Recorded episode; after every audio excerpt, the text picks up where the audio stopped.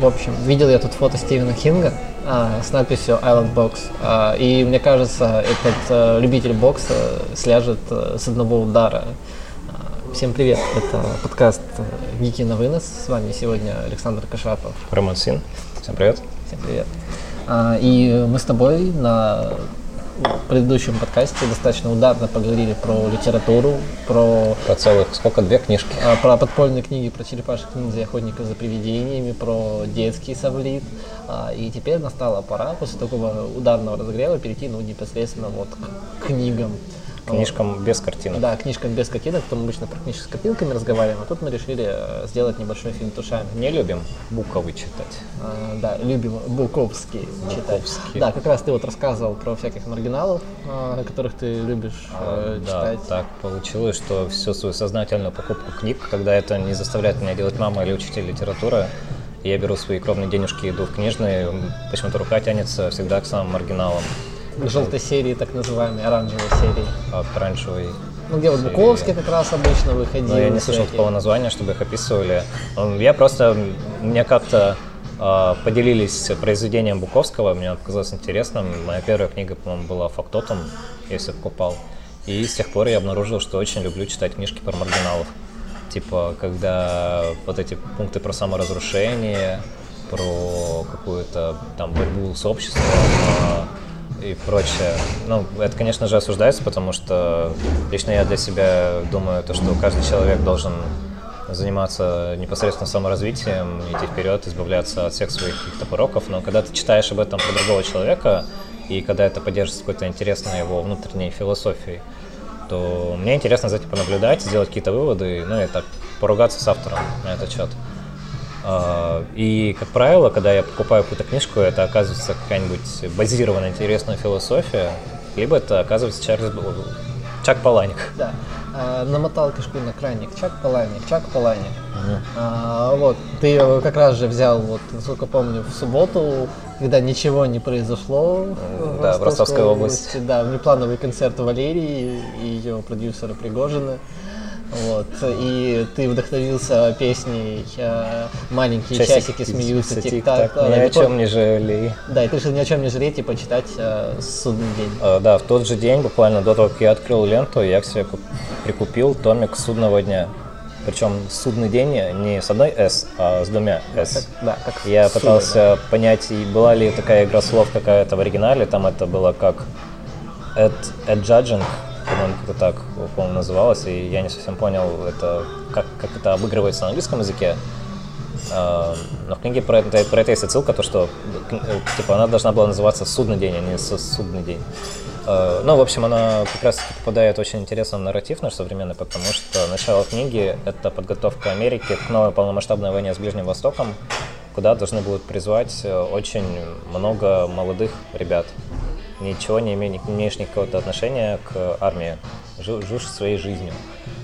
А, и, в общем, это строится очень э, с точки зрения каких-то государственных служащих, которые там играют роль таких персонажей, которые мы следим, очень э, с таким подтекстом а, пренебрежительным, что ли, то, что они просто делают необходимое для сохранности страны на основе такой идеи, то, что все великие войны в мире начинаются с того, что собирается очень много молодого поколения мужского, мужского пола, которое, если не направит, не направит свою энергию и агрессию куда-то в сторону, оно направит это внутрь страны, устраивая не самое хорошее. Ну и, в общем, э, с этого начинается нарратив книги, и параллельно рассказывается про историю э, книги Тол, Толбота и Тобальпота. Уже так не припомню а, она, в общем, повествует об обществе будущего, где э, происходит э, вся возможная сегрегация по расовым признакам, по признакам э, половой принадлежности, например, там квиров делят от натуралов.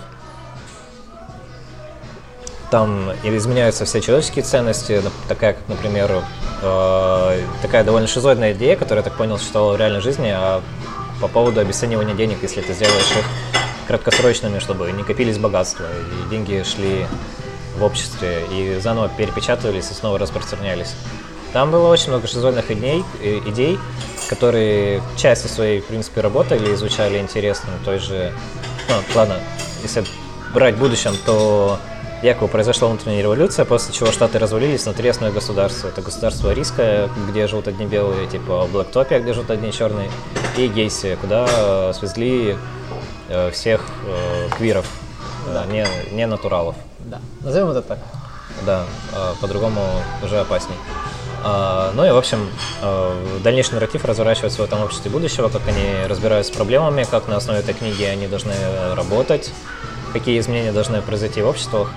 И, опять же, 50% идей, в принципе, работало про то, чтобы избежать культурного поглощения одной расы другую, как это происходило на протяжении всей, всего колониальной западной цивилизации. А, допустим, была даже интересная идея, прозвучала буквально это как Э, типа квиры всегда были штурмовыми отрядами западной цивилизации на основе того, то, что квиры сначала поднимают э, ценность районов, пока они э, развивают свои бизнесы, и они занимаются семьями, как все натуралы. Типа они повышают ценность района, а потом ты залив... уже въезжают натуралы, где они рожают там, ну, детей. И совершенствуют уже и подбирают под подменяют под себя все эти новые районы, там как, по-моему, на основе Бруклина основалась такая идея. Ну, он джентрификацию, да, взял за да. основу и раскрутил это именно вот с акцентом на квирах, в принципе. А, да, но, в принципе, я пытался с этим поспорить, не смог, а, наверное, потому что, в принципе, звучало очень... Там очень много идей, которые звучат логично, вплоть до того, что я, в принципе, даже не смог поверить, что квиры оказались фанатами Адольфа Гитлера в какой-то момент. Он про это тоже был моментик. Они это обосновывали тем, что Гитлер тоже был геем, и строительства Третьего рейха началось с того, что ему в школе отказал мальчик-еврей типа прочее. Он такой, не доставайся ты никому. Да, что-то подобное было в этом, в «Любой смерти робота», где было, ты помнишь эпизод про э, эти, про несколько, несколько временных линий, на основе того, что произошло с Гитлером после того, как его не взяли в академию. Это где было еще раз? А, Любовь смерти робота. А, я не смотрел, к сожалению. А, ну вот, там был довольно интересный эпизод, где за основу берется э, история Гитлера, когда он э, выходил из Академии искусства в 20 году, типа наступив на какаху. Вот, и э, как его потом, по-моему, переехала э, еврейская какая-то машина э, и прочее. Ну, там довольно много интересных было, вплоть до того, что там было довольно базированное будущее захват, захватившая Российская империя. Как бы неплохо. А, так, вернемся к Паланику. Если книга мне скорее не понравилась, чем понравилась, потому что Паланик не может в сохранении своей, своей изначальной задумки и построения сюжета. Я так понимаю, я, мне просто не повезло, потому что, как ты мне говорил, бойцовский клуб, в принципе, довольно логично построен. Это так или нет? А, ну, именно вот а, в плане структуры, а, то есть он, в принципе, достаточно хороший, то есть у него идет вот это вот из разряда повествования с конца, а, когда нам показывают, собственно, концовку, а потом как мы докатились до этой истории. Планик, в принципе, любит этот прием. А, и там в целом дальше вот эта вот структура ненадежного рассказчика, потому что этот рассказчик явно в какой-то момент становится ненадежным с вот всеми недосыпами, mm-hmm. расщеплением личности и прочей истории. То есть, ну, с точки зрения именно повествования, это вполне, ну, как бы работающая книга. То есть у Планика есть все-таки некая определенная и структура, которой он придерживается, и э, ритм, Поэтому, типа, можно спорить с идейным направлением Паланика, это правильно, можно спорить со стилем Паланика, это тоже правильно, потому что стиль Паланика это Гуров в перемешку с Википедией. А, да, он очень сложно читается. Ну, по крайней мере, он использует такие э, очень специфические... Ну, когда он, допустим, говорит про работу каких-то машин, которые реально существуют, он именно пользуется терминами, а не просто для объяснения общей концепции, и это путает. Вот. Но же говорю, для меня это вот человек, который иногда просто берет, заходит типа на Википедию и хуярит какие-то Википедии в текст. А, по поводу, на самом деле, кстати, бойцовского клуба, забавный факт. Знаешь же группу Наутилус Помпилиус? Да. А, ранние тексты для этой группы, которые, собственно, самые хорошие ранние альбомы, где вот был шар Цветохаки, например, там связанный одной цепью а, и прочая вот эта вся история, писал замечательный а, поэт и переводчик Илья Кормильцев. Он же в свое время занимался как раз э, переводом бойцовского клуба на русский, поэтому многие читали его именно в переводе кормильца. Слушай, это ж Наутилус попелось, типа, я ломал стекло, как шоколад в руке. А, Нет, не они? Слушай, по- либо он, либо БГ. По-моему, все-таки это Наутилус. Наутилус, наверное, блин, потому что я очень любил эту песню в детстве, пока не понял, что она про суицид. А, И про моральное разложение тоже, мне кажется, это что-то с того же разряда, когда человек не может смириться с потерей, типа, и почему-то, э, слушай, у меня что-то такое ощущение, кажется, что моя любовь к маргиналам пошла оттуда. А у меня в детстве был диск э, Наутилуса, который, правда, ни- никогда не слушал полностью, но вот первые альбомы, я помню тот же самый там «Князь тишины», а, «Ален Делон не пьет одеколон», то есть вот это вот все было туда. Мне кажется, нам нужно залить все альбомы Наутилуса в э, наш паблик. Мне кажется, это Нет. достаточно базированная и ековская. Нет, это ранние альбомы нужно залить, которые вот Окей, оставляю это тебе тогда. А Я вот. послушаю. Э, этот фи- фирменный плейлист это этот э, ги- гиков на выход э, э, этот с песнями Наутилуса. Вот, возвращаясь к Слушай, Паланику. если включаются гики, ой, если включается Наутилус Попилус, то гики точно на выход. Вот. а Паланика я читал где-то, наверное, классе в девятом-десятом. Он как раз тогда, наверное, мне кажется, вот прям заходит по вайбу, потому что это такой тогда молодой бунтарь, которому как раз очень нравится вся вот эта вот а, а, маргинальная, как ты говоришь, э, проза. А, ну, понятное дело, бойцовский клуб, он у меня даже был в бумаге. А, я у него читал еще «Удушье», по-моему, читал «Невидимок», э, читал а, еще какое-то произведение а, про порно. О, это снаф, наверное. А, Я по Возможно. описанию видел какой-то снаф, прозвучало как что-то, что вообще непонятно, какое-то может быть наполнение на такую довольно толстую книгу. Там просто типа актриса, которая Да. спит с мужиками, типа. Да, да, это оно. А, ну, что, качественно?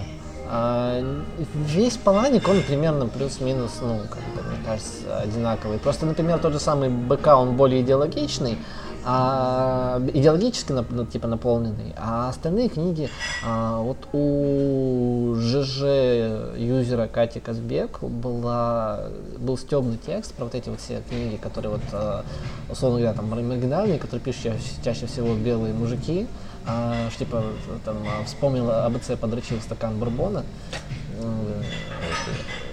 Вот, вот оно как раз вот про вот это вот все. Там, ну, какая-то, там гораздо длиннее этот текст, там, там прям такая забавная копипаза, там вспомнил АБЦ, там, там мастурбировал, выпил виски снова, по мастурбировал, там переспал там со своей женщиной. То есть, смотри, и ты читаешь, и по ритму это вот такой вот типичный вот этот вот... э, Маргинальный да, образ жизни. э, Да, да, да. Вот, э, Не то чтобы прям маргинальный, что текст вот этой вот альтернативной литературы.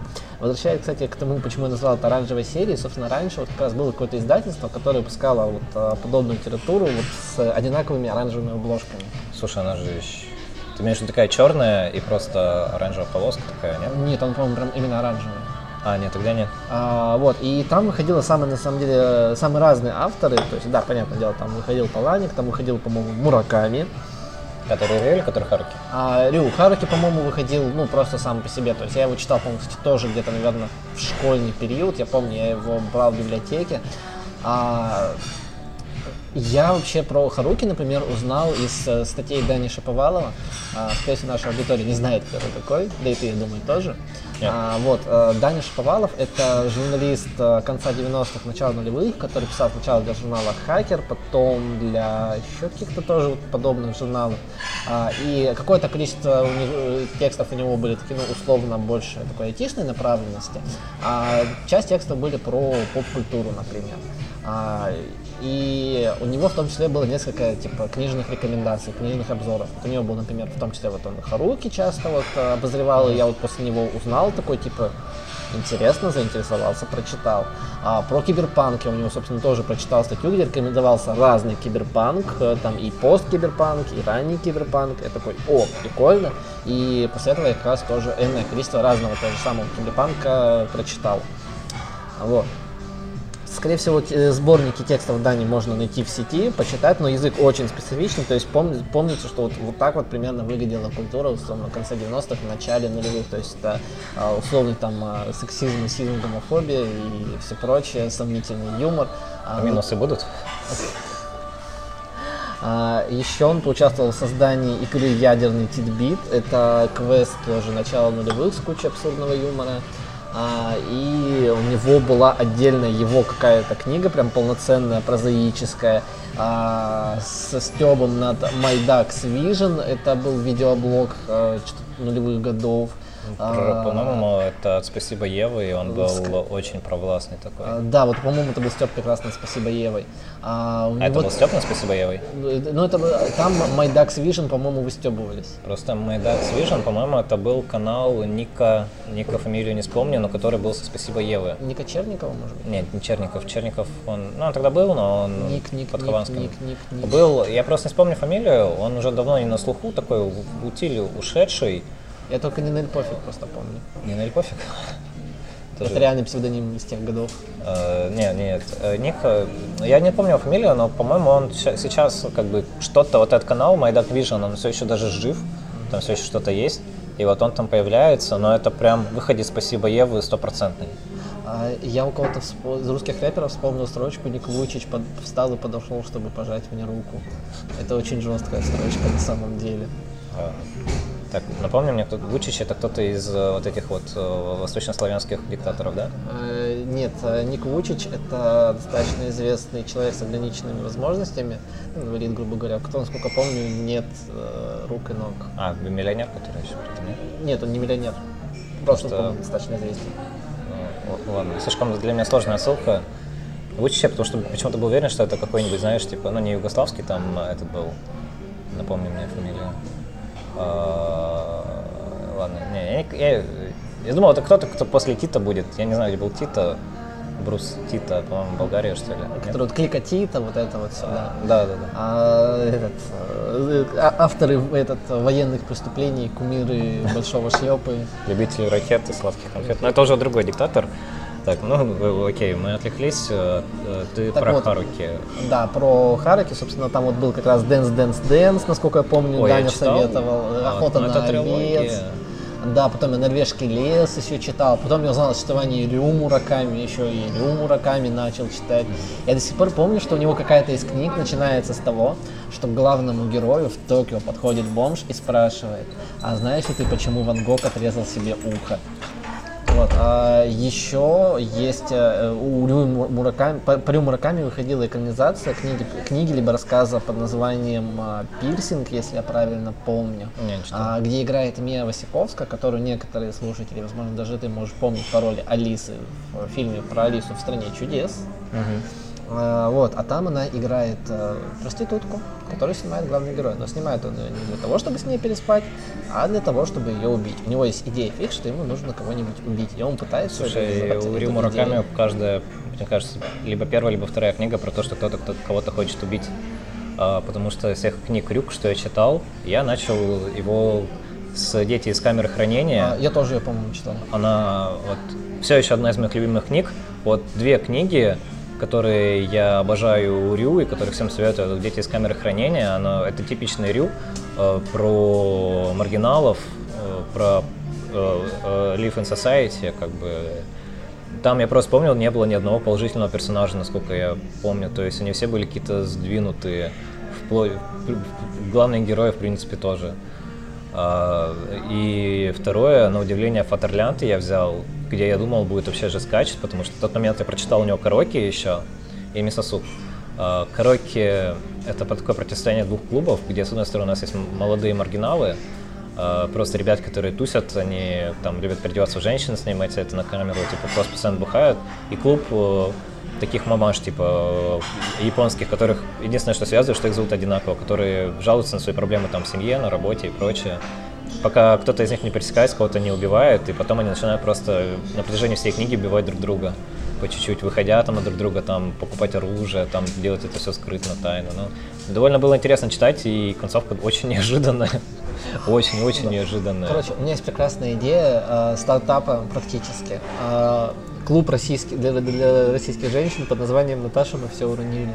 А, ты приходишь, всех там зовут Наташа, и вы можете просто высказаться, там, у вас есть, там, не знаю, пять минут на то, чтобы высказаться, как у вас, типа, что у вас в жизни. Вы можете просто прийти и выговориться, вас никто не имеет права осуждать, вы просто выходите, здравствуйте, я Наташа, и там у а, меня... А вести это будет от А, да, это будет вести человек в костюме конта, и будет непонятно, мужчина это или женщина. А ты знаешь, что должен быть? Это должен быть есть вот это э, э, код, который, знаешь, это бордатый видос.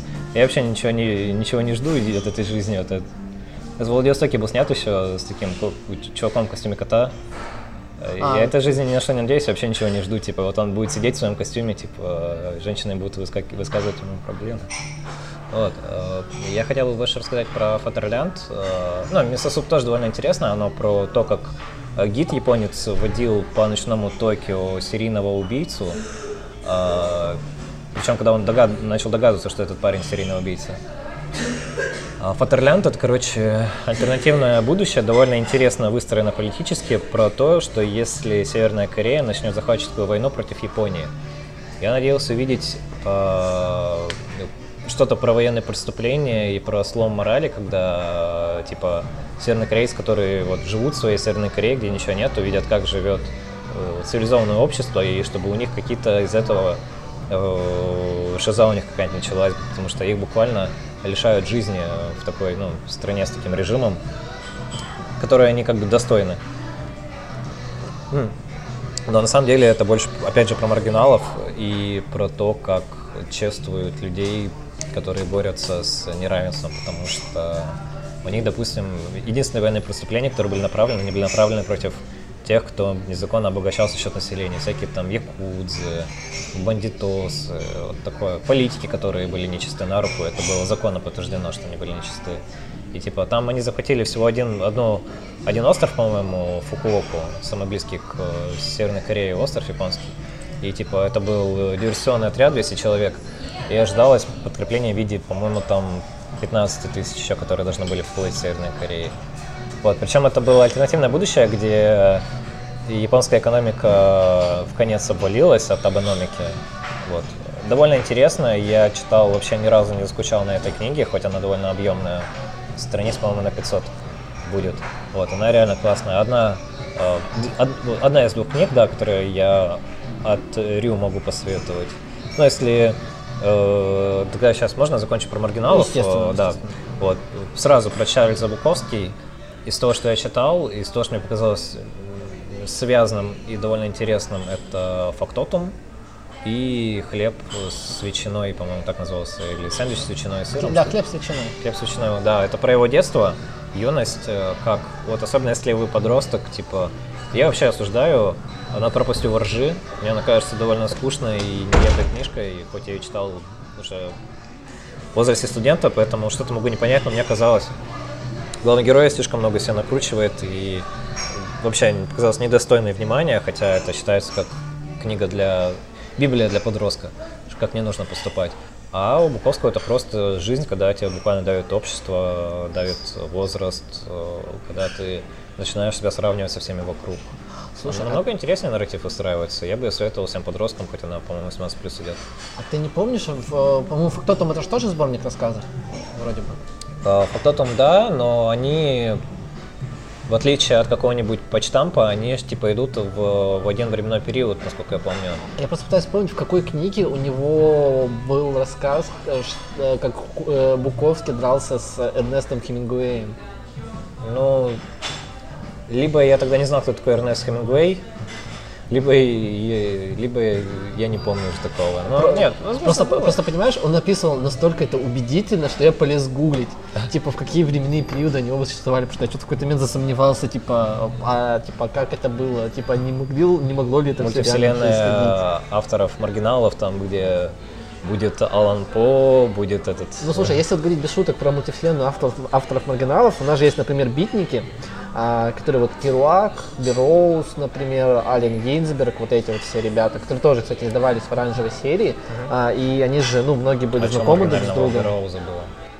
У Бероуза, у Эдгара Бероуза, ой, ну, Уильяма, слушай, Уильяма, вру. Как личность, блин, может мы по-разному Бероузов говорим, тот, который Тарзана написал? Нет, и... нет, а. нет, нет. А, смотри, есть Эдгар Бероуз, который написал Тарзана, вот я вот ага. чуть-чуть сейчас перепутал, вот. Эдгар Бероуз, он как бы классик палпа, что называется, то есть вот этой вот всей вот бульварной литературы, это не, типа, какая-то его дискриминация или суждение, нет, это просто, ну, типа, он был в этом хорош, он, типа, один из, одна из икон того времени. Я Джона Картера читал, если говорим об этом. А, вот.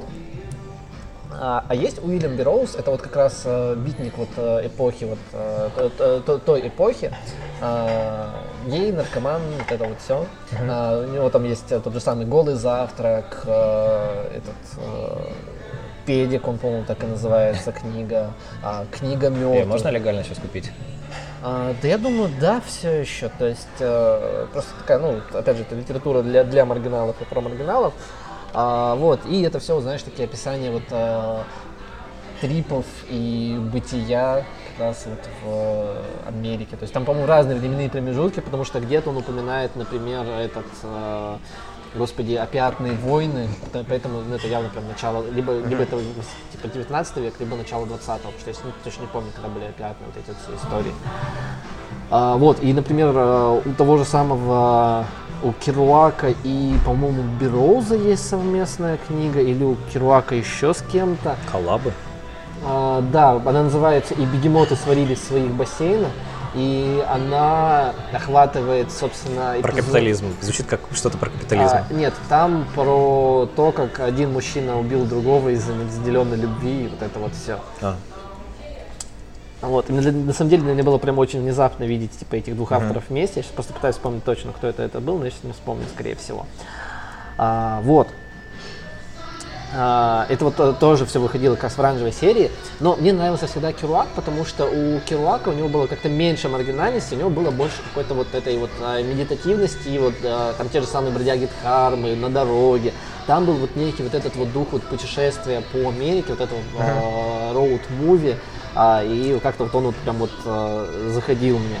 А, кто еще, что еще у нас выходило из интересного в оранжевой серии? Выходила трилогия Вирта. А, это не про виртуальный секс, естественно, не про какие-то переписки, а это киберпанк, а, в котором а, матрица, она существует постольку поскольку, и там очень интересный вход в матрицу, существуют перья, взяв в рот которое ты можешь окунуться в виртуальный мир, то есть ты ловишь, по сути, трип. То есть там мат- матрица, ты знаешь, коллективный трип, скажем так. Вот, и есть, собственно, три книги. Все- собственно, серия так называется «Вирт». Первая, по-моему, книга тоже называется «Вирт», вторая «Нимфомания». А название третьей у меня сейчас... А, а, «Нимформация», по-моему. А, название третьей у меня сейчас вылетело из головы, к сожалению. Там еще достаточно занятный прописанный мир в плане того, что там существуют не только люди, как, а, ну, раса, условно говоря, там существуют, например, ги- гибриды зверолюдей, существуют так называемые тени, это вообще, ну, альтернативный вид, скажем так, живых существ. Звучит как что-то, что в свою книгу э, вложил э, Эллисон в э, Трансметрополитене. А, Уоррен Эллис, да. Ну, слушай, я думаю, он мог бы чем-то таким вдохновляться. Вот, а, трилогию Вирта написал а, Джефф Нун. Опять же, скорее всего, если хорошо поискать, это можно найти либо в книжных, либо в книга развала. Это достаточно заня... Причем третья книга, она фактически приквельная, то есть она описывает, как вообще мир пришел вот к такому состоянию, то есть кто придумал вот эту вот всю идею с перьями и с, про- и с прочей истории. А, вот, что еще из э, оранжевой серии могу порекомендовать? А, брошенные машины могу порекомендовать. А, это про постапокалипсис, это опять же, это роуд-муви, где нет каких-то прям супер экшн сцен, это именно вот такая э, история путешествия вот по разрушенной стране. Вот, я вспомнил, э, посмотрев обзор на игру, у меня нет рта, но я должен орать автора Харлан Эллисон. Харл, Харлан, Э- Харлан, как? Эллисон. Эллисон. Эллисон. Да, рассказ на самом деле очень короткий, но довольно-таки цепляющий на самом деле. То есть ты на себя на себя очень легко примерить образы персонажей, которые там вот эти остались выжившие, которых на протяжении 100 лет пытают, не дают им умереть спокойно, хотя они очень этого хотят. На самом деле довольно интересно. Вот. Ну и в принципе у меня остался Хантер Томпсон, но это просто как бы пересказать его довольно сложно, потому что это нужно читать. Лучше предварительно выпив что-нибудь покрепче, как бы, чтобы погружаться в атмосферу страха и ненависти в Лас-Вегасе. А, я, я его, кстати, тоже, по-моему, читал, опять же, в тот же период, то есть у меня вот, по-моему, мой А у тебя он 10 прям 11 класс. на школу, да, выпал этот такой период? Ну, на, на мои, да, на мои старшие классы, грубо говоря. А, Уэлш еще тогда был. А, если кто-то из вас помнит фильм «На игле», возможно, из наших слушателей, то это вот как раз эта экранизация Уэлша. А, у него из неочевидных книг а, могу посоветовать а, «Альковные секреты шеф-поваров». А несмотря на достаточно странное название, эта книга даже с легким налетом мистики. А там это книга про двух а, людей, а, которые, насколько помню, раньше были товарищами, потом между ними там произошли некоторые события, но а, в какой-то момент они оказываются связаны проклятием. А, оно заключается в том, что пьет один, а бьет это по здоровью другому. Там а, занимается, там, условно говоря, небезопасным сексом один, болезни там уходят другому. Это, в смысле, обоюдно, да? А, да, в какой-то момент э, один из них понимает, как это работает, и начинает мстить другому просто за все то, что он испытывает. Вот. э, и сама идея на самом деле достаточно занятная. А, ну я, я думаю, если кто-то, опять же, фильм э, нет, не на игле. Где он, а, где он сыграл э, Макэвой безумными глазами? Правильно, в грязи. А, Грязь это тоже экранизация Уэлша. А, и фильм, насколько я понимаю, немного смягчил вообще всю идею, потому что концепция грязи в том, что а, вот в этом нашем продажном копе, который главный отвратительный герой, а, в нем живет глист, в нем живет некий червь. А, и в основном нарратив ведет как раз этот червь, типа, который вот просто знает, что происходит с главным героем. Вот. В смысле, он как часть- рака- часть он нарратива. рассказчик или А, он, он действующее лицо? Не, грязь у меня в виш-листе посмотреть еще очень давно. Все откладываю. Он у меня где-то даже скачанный лежит. На каком-то из компьютеров моих. Вот. А, у на игле, кстати, есть же сиквел, и, и, и, и киношный, и книжный. Вот я не знаю, сколько киношный соответствует книжному сиквелу. Книжный сиквел называется «Порно», и он про то, как компания друзей из, из фильма на игле начинает снимать ну, порнофильмы. А, там, например, я помню, есть эпизод, в котором кто-то ломает член, например, в какой-то момент. Господи, ты мне напомнила сериал «Голый режиссер» от Netflix. Там про Тору Мурамиси, известного японского порно-режиссера из 80-х. Как э, документалка про культуру очень хорошо. Очень рекомендую к просмотру сериал 18+. Довольно качественно сделанный. А, с таким немножко, наверное, такой, типа, там есть примеси японского кринжа, довольно забавная, там, например, в первых сериях, особенно когда он пытается знакомиться с индустрией, там им показывают вот эти вот типа, пропуски в лав-отеле, где можно послушать, и это все записывается на аудио, типа, и потом продается как такое еще, типа, до того, как появилась индустрия еще, такая, так сказать. Вот как это все работало. Как историческая какой-то, как историческая штука пойдет, как художественная тоже. Второй сезон плох, откровенно, мне он не нравится. Первый посмотрите обязательно. Очень хорошо снято и очень интересно, как в исторической перспективе. А, так, по маргиналам. А, слушай, Еще. что-то, что-то я еще хотел вспомнить, то тоже. А, из маргиналов, на самом деле, а, мы с тобой до подкаста еще говорили про Александра Гельевича Дугина, а, российский философ, любитель евразийства и, и- и всего прочего. А, оз- ознакомливаться с его идеями стоит только если вы максимально сошли с ума, вы хотите чего-то странного и, и концептуального. А, И то мы вам не советуем. Если хотите странного и концептуального, почитайте Джонатана Хикмана, почитайте комиксы, а не Дугина. Да. А, кстати, э, факт, который недавно выяснил, кто тебе тоже рассказывал до стрима, а, Александра Гелевича можно еще и послушать. А, дело в том, что, оказывается, в, нови- в 90-х он зап- записывал э, песни под псевдонимом Ханс Зивер, что ли.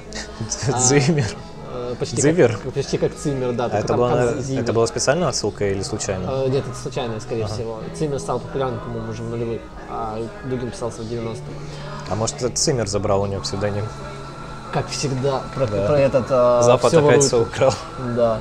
Вот. э, И у Дугина под этим псевдонимом есть песня «Кадиллак». Вот, я ее включил, умер от кринжа. А, Там понял, что это Моргенштерн. а, я пере- Переключил я И прокатался базой. А, Вот. э, У Моргенштерна, кстати, вышел альбом э, рок-ремиксов, даже, да- даже два альбома рок-ремиксов. А, Он как-то очень специфично сведен. Я когда слушал, такое ощущение, что акапельную дорожку зачем-то положили в ведро, и она звучит очень гулко. А рок-дорожку просто закинули сверху, и она вообще ну, не миксуется никак вот с э, вокальной. Но рок-версия Кадиллака все-таки местами звучит стильно, даже несмотря на все это. Но знаешь, что какая самая стильная версия Кадиллака внезапно? Так. А с Лолитой Милявской и хором а, от... э, Это перепевка песни Дугина. а, нет. все-таки перепевка песни Моргенштерна. Нет, вот если бы э, Лолита перепела песню Дугина, это было бы забавно, но такого коллаба мы никогда не увидим. А, вот, это к, к, тому, что мы говорим о... Это, я думаю, на этом идеально закончить просто разговор именно о маргиналах. На Лолите? Да, на Лолите, на Александре Гелевиче и Моргенштерне. Окей, okay, это, а, это расположи теперь их на политических координатах. А, ну, Лолита это база. В принципе, ну, наверное, да, она такая женщина все-таки была, ну, была, блин, есть довольно скромная даже, то есть есть популярность. Вот, а еще благодаря Доре мы знаем, что у Лолиты есть Дакимакура с э, Саски, что ли. Серьезно? А, там была какая-то передача, в которой они участвовали вместе, где э, исполнители делали каверы друг на друга. А, Лолита записала кавер э, на Дору. Дору Дуру, а Дора на Пошлю его на. И после этого они там типа разговаривали, что кого, и Лолита такая, типа, я хочу, нет, не Лолита, Дора такая, я хочу тебе принести подарок, и такая вносит Дакимакуру. Вот, да, да, если вам нужны, типа, вопросы, если у вас есть вопросы, почему Дора одна из лучших девочек индустрии, то, как бы, вы получили ответ. Это, это я недавно, короче, я переслушивал э, кавер Кис-Кис на Харакири, на песню Харакири, и задумался, насколько это, короче, культурный микс. А, потому что, смотри, вот есть летовская песня Харакири. Так. А, потом ее закаверил Люмен. Немного изменил текст uh-huh. а, и взял мелодику из... Э, ну, это, это фактически кавер на две песни. Те, текстовый это Харакири, а по музыке это кавер на Song 2 от группы Blur. Ты помнишь, вот этот вот это вот, и да, гитарки, да. да, да. Вот, и Люмен совместил эти две вещи. Что делает группа Кис-Кис? Она берет старый текст э, летовский про Харакири, э, делают кавер на ту музыку, которую сделал Люмен. То есть это кавер на кавер на кавер. И записывают свой кавер. Oh, nice. это, то есть это кавер на нескольких просто уровнях. Но я считаю, мы должны это будем тоже опубликовать в группе, чтобы я хотя бы это мог посмотреть туда, потому что я в музыке вообще не бум-бум, он просто быдло, которое ест все, что мне попадается на стол музыкальный мой. Вот. Э, ну, что мне тут еще сказать? Мэби Бэйби мне нравится все еще больше. А, это тоже признак э, человека культуры. Культуры высокой. Э, да, там флексить под Барби Сайз Girl, под Ахигао. Ой, весь я не знаю, насколько это уже... По-моему, после этого у него альбомов не было. Вот Maybe Land, э, вот, это вообще такая база. Maybe я... Baby Land. Да. Мне, э, я знаю, что и текст, скорее всего, пишет Галат, но это иногда там настолько прекрасные отсылки, когда она упоминает там условного Big Daddy Kane 'а, э, который там это южный рэпер, такой, ну не, су, не супер известный, типа знаешь, признак э, типа человека шарящего, когда он такой э, упоминает Big Daddy Kane 'а. Uh, у них песня была песня банда пропаганды, и она там идет цепочка панчей, и там типа там uh, Big Daddy Kane, я такой типа нихера себе. Вот, но типа я как бы прекрасно знаю, что и там Дори Дору Дуру написал Галат, как бы, то есть, ну это не секрет, это можно спокойно в интервью прочитать. Вот. У него вообще, на самом деле, у чувака достаточно интересная карьера. Он начинал типа с э, батлов, э, начиналась вот в питерской тусовке «Грехи отцов», а, получил лещей от Димаста, кстати говоря. Димаста? А, Димаста, да, еще один питерский рэпер. Uh-huh. А, вот, батл на Версусе в Сратенько. Вот, а потом в какой-то момент э, он, типа, видимо, занялся продюсированием. Он, скорее всего, где-то это описывал в интервью, я сейчас не вспомню детали, но anyway. Создал френдзону, потом, собственно, Дору, вот, и э, он э, стал крутым просто не в том жанре, в котором, типа, я думаю, он изначально планировал. То есть это вот карьера вот средненького рэп-певца хорошему продюсеру, мне кажется, это все-таки ну, достаточно интересно, как минимум. Mm-hmm. Вот, это, кстати, про музыку я сейчас читаю, э, ну, это не совсем про музыку, но в том числе культура No Bro от э, Джона Сибрука, где он рассказывает про феномены типа высокой культуры, низкой культуры, и что на самом деле это все херня. Типа его идея в том, что высокая культура появилась потому, что культурным журналам нужно продавать идею культуры. Типа ты продаешь людям, у которых э, типа есть большие деньги, еще и принадлежность к чему-то, типа как они думают, высокому. высокому, да, то есть они покупают некий ну статус а, что вот когда вот ты ходишь вот в оперу, ты там а, ходишь, не знаю, там в театр, а, а ты, ну, статусный, а вот там слушать там условного экзибита, например, а, и смотреть Звездные войны, ну, это не статусно. Вот, а статусно смотреть какой-нибудь инди-фильм в частном кинотеатре, а, и потом слушать комментарии от эксперта, специально привезенного Чтобы понимать. из Франции, да. да. Вот. А, а Сибрук, собственно, рассказывает, что типа на самом деле все это ну, не, не имеет значения, и э, массовая культура, она ну, гораздо более интересная и э, многослойная. У него там есть достаточно интересные идеи, которые иногда перекликаются с другими типа тейками, которые читают других типа журналистов. Например, есть книга «Муспросвет». Э, это книга от российского журналиста Горохова, Андрей, по-моему, что ли, Андрей Горохов а, который излагает некую свою историю типа музыки, ведение истории mm-hmm. музыки в 20 э, веке, как э, разные популярные жанры развивались. А, тоже, на самом деле, достаточно занятное чтиво, оно немножко однобокое, потому что там очень большой упор именно на электронную музыку, а, но даже в таком контексте там встречаются забавные идеи. Например, у него есть хорошая идея, что Курт Кобейн на самом деле убил рок-музыку, а, потому что закончилось какое-то вот а, бунтарство, генерация новых идей, нового звука, и он просто вернулся к тому старому условному рок-н-роллу, который типа делали деды, он просто делал чуть-чуть погрязнее, грубо говоря. Вот, но в целом типа а, а, рок превратился, как писал еще один хороший музыкальный журналист, а, в черепаху тортилу, которая воспроизводит ну сама себя. Вот, и поэтому на Курт Кобейне как бы, ну, музыка, как бы, рок-музыка, все. А, а Сибрук, он, ну, говорит не про это, он просто упоминает, что, типа, после Кобейна, типа, рок-музыка тоже, как бы, она начала терять в своем, типа, в своей доминации, а, и эту доминацию перехватил хип-хоп. Как раз MTV в ту пору начала понимать, как его продавать, а, и а, Поэтому хип-хоп занял лидерские позиции, ну и это мы как бы до сих пор видим. Потому что, например, в, как раз в конце 90-х, в начале нулевых появляется тот же самый рэп-кор, как жанр он оформляется. Ну, я думаю, ты примерно понимаешь, что идет Rage Against the Machine, uh, Linkin Park, Limp Bizkit, вот это вот все. То есть вот тот как раз период. Ну, типа а, панк-рок какой-то? Или... А, нет, это, по сути, это металл с, с а, речитативами, то есть а, рок начинает брать идею другого, более популярного жанра, чтобы оставаться на волне. Но делает он это так себе, потому что, на мой взгляд, ну, никто не слушал Linkin Park... Ладно, не то, что никто... Мало кто слушал Linkin Park ради речитатива Шиноды, все в основном любили, ну, Честера. Давай будем честными. А у Шиноды там буквально фактически рифмы уровня кровь-любовь, как бы. Ты имеешь в виду, это вот такие, когда внезапно какая-то зачитка текста начинается, да, во время песни, там, ну да, когда, когда тебя идет so hard, да, да. И там внезапно... Да, и Шинода такой начинает свой рэп. I don't know why. Да, да, да, да, да, да. да. А, вот, тот же самый uh, Rage Against the Machine, мне кажется, их больше была фишка, в, во-первых, протестной направленности, а во-вторых, в Том Морелло, а не в, которого был очень узнаваемый пиздатый гитар, гитарный звук с вот этими вот uh, пиликающими звуками. Uh, и, не знаю, какой-нибудь Limp Bizkit, uh, Господи, вообще почему был популярен Limp Bizkit? Я не знаю, кто это, не знаю, насколько он популярен, но я не знаю, кто Скажите в комментариях, почему Рома на самом деле не шарит, и Limp Bizkit это культовая новая группа. Скажите мне тоже. Вот, и киньте свои любимые песни. Только не Роулин и только не My Way, пожалуйста. А, вот. И вот Сибрук, вот он достаточно в этом плане достаточно интересно перекликается ну, непосредственно с, господи, с Гороховым.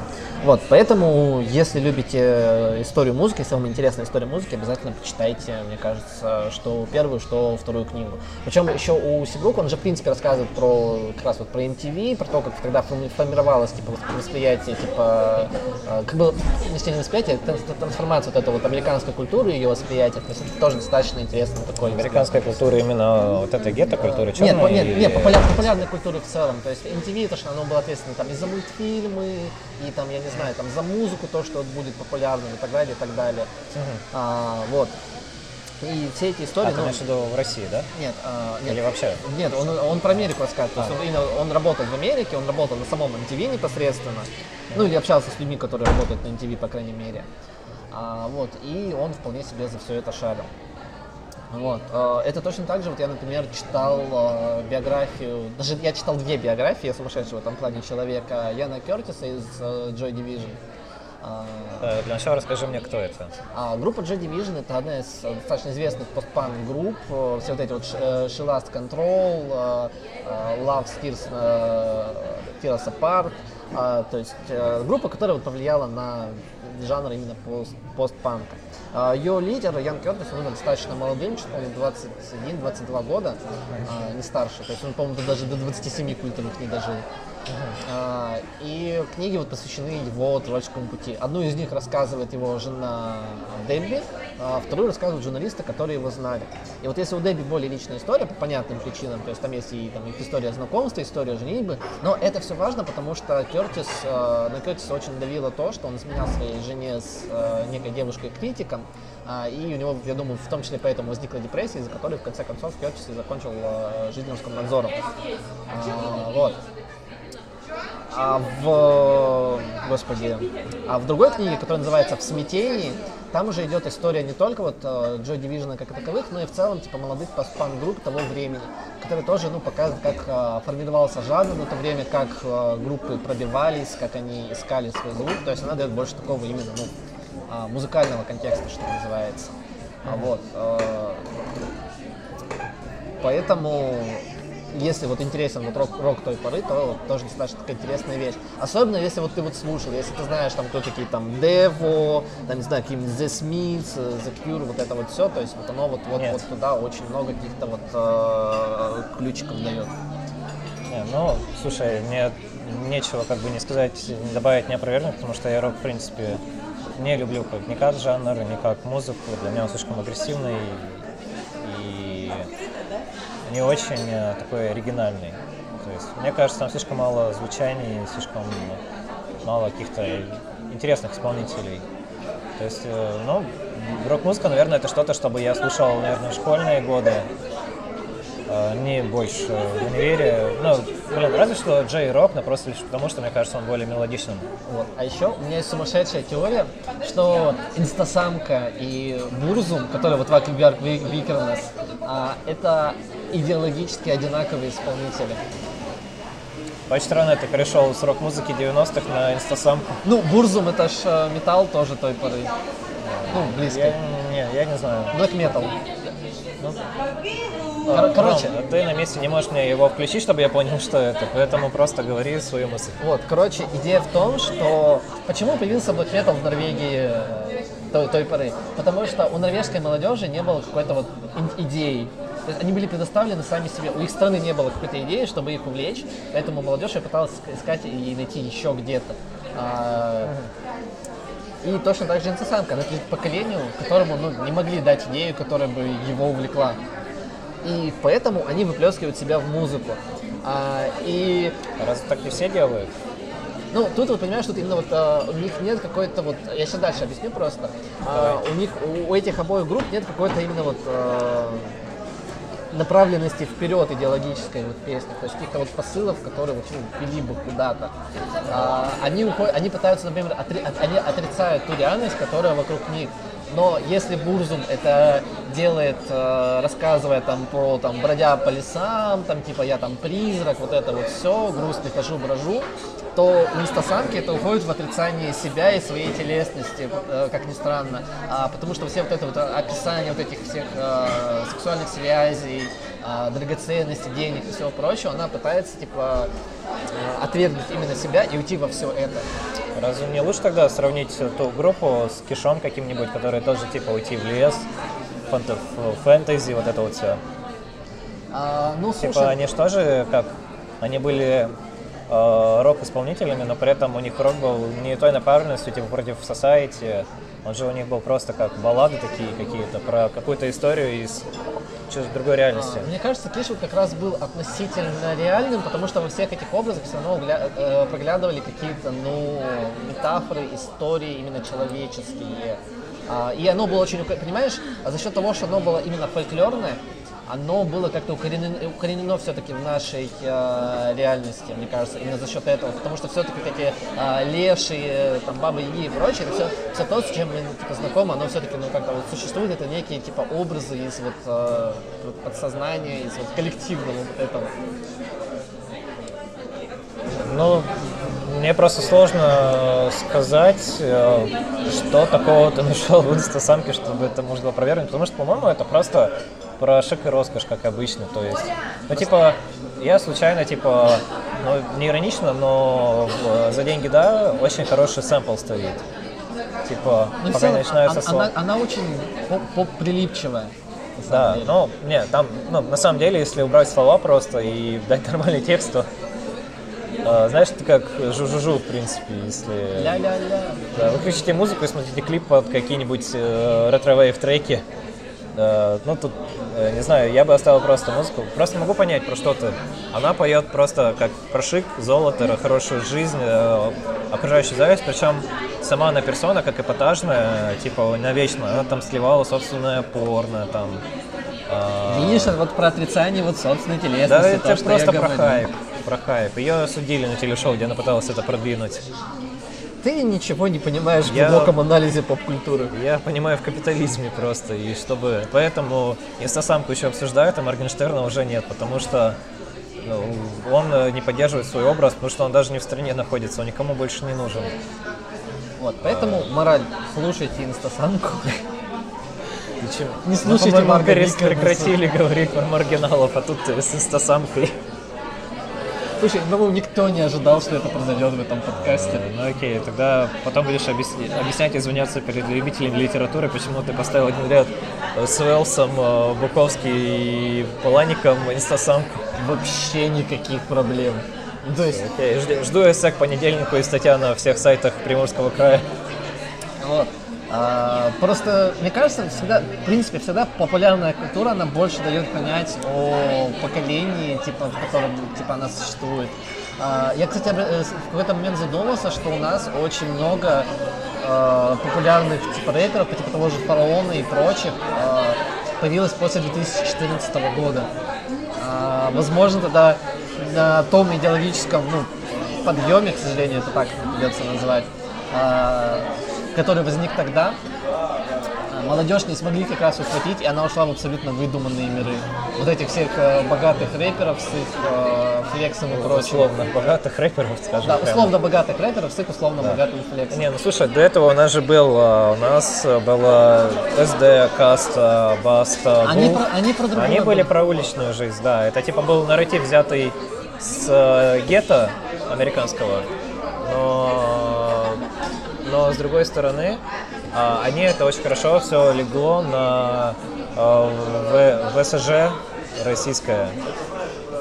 То есть, э, ну, оно было как минимум то, с чем себя могли сравнивать все ребятки моего тогда возраста, лет 14. А вот эти э, падики, разбор, разборочки, братишки. Да, плюхи в, в, а, нулевых были вот эти вот андеграунд, это условно. Вот, а в десятых этот образ меняется, и, условно говоря, рэп выходит из падиков а, и приходит к тому, вот, а, что есть. И мне кажется, это как раз вот некий запрос молодежи на вот это, вот, знаешь, вот некое а, уход, уход из реальности просто. Слушай, а как ты абсолютно. думаешь, если по- пофантазировать будущее, вот у нас законодательно, допустим, мы запретили петь про наркотики. А про наркотики пела, наверное, все исполнители, которые там, ну, там, ATL, э, Инстасамка уверена, она когда-то. Фараон. Понимаешь, фишка Фараон. в том, что, мне кажется, они просто немного перестроятся, потому что они еще до всех этих законов очень часто использовали те или иные а, синонимы. Розовое вино, по-моему, которое А, крутили, не, да, не- не только. Там, например, у там, условного Джимба, там есть строчка, например, «Я курю лимузин». А, Понятное дело, что речь, скорее всего, идет о каком-то большом и толстом косяке, вот, но он не упоминает его напрямую. И человеку, который, ну, не шарит, обычному вот этому вот эксперту, который- потому что эксперты, они обычно максимально тупые, а, хотя обязаны быть не тупыми, но они тупые, а, дурно образованные. Вот, а, Которые какие-то неироничные государственные эксперты. да, да, да, да, да. Вот, и они такие, зачем он курит машину? Вот, или там какой-нибудь, я не знаю, условный, э, господи, как его зовут, э, Благо Уайт, который там я курю горох, там что-нибудь в таком духе, там, э, там я курю солнце. То есть рэперы просто начнут все еще больше уходить вот эти все синонимы э, и Двуязычие. вот и все. что еще раз? Такое, типа, между строк, э, между строк, чтобы все понимали, про что речь. А, Да-да-да, или там у меня с собой пара грамм синенького, и как бы, ну, докопайся, вот о чем он там рассказывает. Ну, А, на самом деле несложно, если ты молодой человек. Не, ну как бы да, но э, с точки зрения, типа, там, в суде ты такой, ну вот у меня с собой, там, я не знаю, просто, ну, синее что-нибудь находится. Там, синий платочек, который весит пару грамм. Не, ну смотри, допустим, представим, что эксперты не тупые, и они прекрасно понимают, э, что подразумевается между строк. Ну тогда они пишут компетентную экспертизу, отдает ее в суд, и э, рэпер получает Не, я, судебный иск. я к тому, про что тогда будут петь э, рэпера.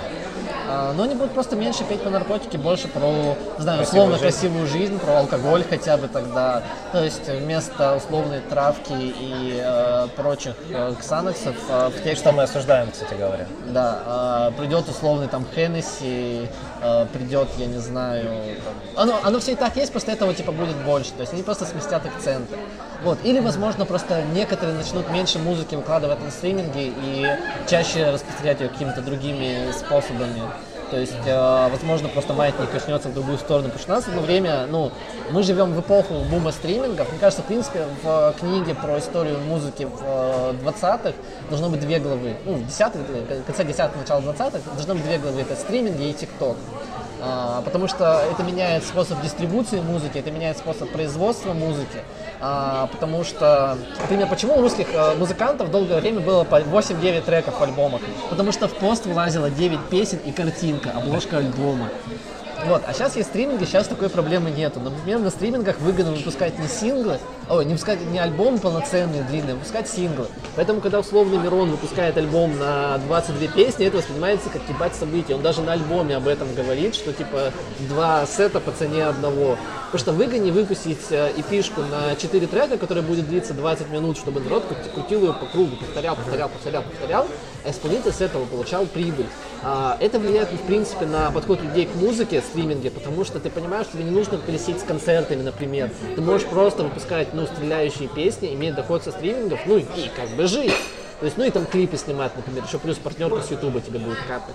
Вот, и это все, это меняет музыку. А ТикТок тот же самый, с его трендами. А, исполнители понимают, что вот я сделал крутой припев, он залетел в тренды. Поэтому, возможно, я буду делать песни, например, с крутыми припевами, и все, и там как бы даже особо не нужен текст, там просто готов, ты, ты должен сделать, типа, несколько качающих строк, чтобы это заходило в тренды, чтобы под это танцевали, и под это где-то дел- делали какие-то там а, тренды а, и прочие вещи. А, и ты, опять же, получал свою популярность и все, что с этим связано. Вот, и это тоже, это, ну, меняет, соответственно, то, как будут звучать песни. Это неплохо и нехорошо, просто, ну, вот мы живем в то время, когда музыка, ну, работает вот так. А, то есть, когда-то, я думаю, когда музыка распространялась на кассетах, это тоже влияло и на длительность альбомов, и на то, как люди располагают э, песни на, на там, каждой стороне, что, ты, например, на одной стороне у тебя там грустные песни, и слушатель получал одно настроение, на другой стороне у тебя веселые песни, другое настроение. Сейчас у тебя все в стриминге, у тебя все идет подряд, и такого эффекта нету. Вот, и это тоже, это перемены. Вот, что-то меня прям понесло совсем в сторону, мы вообще хотели поговорить Да, про мы, по-моему, сегодня про маргиналов и музыку говорим. А, я думаю, мы так и назовем этот подкаст про, Про этот, да, про маргинальное. Марги- маргинальность. Ну что ж, тогда, э, раз уж у нас риторика поменялась, наверное, оставим тогда наши другие книжки на будущие темы и на будущие подкасты. Да, и будем А, немножко тогда- подводить итоги. А я хотел еще маргинальное кино тогда. Или это еще спич на час-полтора будет? Да, мне кажется, это отдельная тема, которую даже стоит, наверное, получше подготовиться, потому что я люблю би-муви на самом деле, но про это надо прям отдельно. А, среди итогов, которые вот я хочу, хотел бы подвести, наверное, а, это не бойтесь, э, не бойтесь низкого искусства. А, не бойтесь каких-то вещей, которые кажутся популярными, и их не слушаете, не смотрите, не читаете просто поэтому. Иногда они могут подарить какие-то ну, интересные и непривычные эмоции. Подумайте, почему этот исполнитель ну, поет вот про это, почему он такой. А, что, вот, э, что это может говорить о поколении, в котором оно находится. Причем не просто на уровне там все там все поколение пропащие, нет. Почему это поколение, почему для этого поколения важен именно этот исполнитель, который вот задвигает ну, вот, вот такие темы, что это дает э, людям. Вот, у меня, наверное, вот такой итоговый спич. А, Я, в первую очередь, хотел отметить, Ром, у тебя каждый выпуск кто-то что-то боится. Что? Но это каждый свой спич начинаешь, не бойтесь. Не бойтесь. Да, ты будто бы... I'm not afraid, как пел Эминем. э, Просто есть такой э, инфо-цыган, точнее инфо-цыганка, которая тоже призывает людей, призывает в первую очередь людей не бояться, типа, типа, чтобы богатеть. Вот. Но окей, это так, к слову. А, ну, что я хочу сказать, это раз уж на сегодня изменился нарратив, и мой а, заготовленная финалка, она не сработает, оставлю ее на потом. Что мне тогда остается сказать? А, читайте маргинальную литературу, потому что это такой experience, который не получите, мне кажется, ни через кино, ни через музыку. Ну, не знаю, по крайней мере, музыка для, у меня другую роль в жизни играет. А вот книги, когда я открываю, э, для меня это что-то э, такое, другой пласт культуры, потому что, ну, у меня, допустим, есть знакомые, которые читают сугубо историческую литературу, либо сугубо философскую литературу. Я ни то, ни другое не воспринимаю, и могу только понять в другом формате, что-то типа, ну, видео, может быть, формате, там, формате стрима, либо формата кино. А, но при этом я не люблю кино про наркоманов какое-нибудь, типа, мне это абсолютно неинтересно. А, рэп или рок про тяжелую судьбу, low-life жизни, тавтология, окей. А, я тоже не считаю особо интересным, что-то для меня притягивающим. А литература, пожалуйста, я спокойно могу потратить недельку-другую на прочтение человека, который занимается самобичеванием, либо в основе философии лежит э, какая-то независимость общества и попытка показать, э, вставить себя вопреки ему. Так что, ну, почему бы и нет. Мне по кайфу, мы вам дадим, думаю, по, по окончанию какой-нибудь отдельный постик, где мы вложим вам нашу маргинальную предпочтению любовь, так что ожидайте и не будьте маргиналами. Да, не будьте маргиналами, но, возможно, это может... Э, э, возможность погрузиться в их мир поможет вам пережить какие-то эмоции, которые вы и не переживали до этого. Вот. А закончить я хочу словами покойного Эндрю Райконена, он же «Эхо прокуренных подъездов», э, он же ЭПП. А, все произведения наспех, гонорар и тот куром насмех. Я блю настойкой всем тем, чего в вас нет. И снова накидался, как Генри Чинаски. Стоило достать только розги, и всю вашу спесь как рукой снимет. Злобно смотреть на белесых рук лоск и только пить и писать, как Чарли Буковский. Это были Гикин и Вынос. Тост за лучшую девочку Евангелиона.